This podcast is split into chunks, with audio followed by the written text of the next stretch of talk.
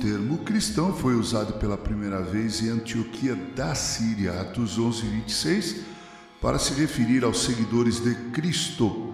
Apesar da igreja da nova dispensação, ou seja, o Israel de Deus neotestamentário, ter nascido em Jerusalém, foi em um ambiente gentílico que os seguidores de Jesus foram chamados de cristãos, que significa aqueles que seguem ou aqueles que se parecem com Cristo.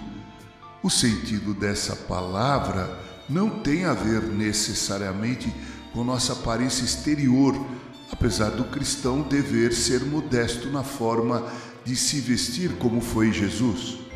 O sentido dessa palavra tem a ver com os valores internos esboçados pelo cristão. Gosto demais de uma canção do notável Paulo César da Silva que diz: Meu Senhor, seguro em ti, eis-me aqui, eis-me aqui. Tuas mãos me erguendo estão com amor, com amor. No falar, fala por mim, no andar, anda por mim, no servir ou no chorar meu Senhor, meu Senhor, seguro em ti estou. O cristão é assim chamado porque ele segue os ensinamentos do seu Mestre Jesus. Quando as pessoas olham para um cristão, eles veem o próprio Cristo. Bem, é assim que deveria ser. Há também um best-seller intitulado Em Teus Passos, que faria Jesus?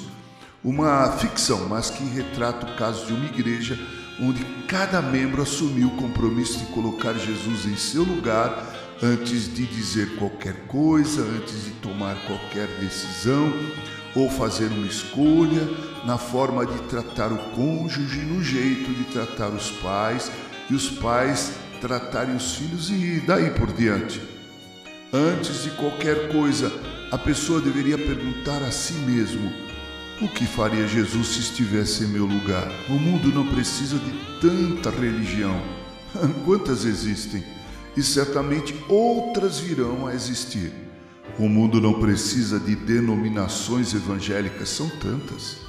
O mundo precisa do verdadeiro cristão, de verdadeiros cristãos, porque é pela boca do Cristo que Cristo fala.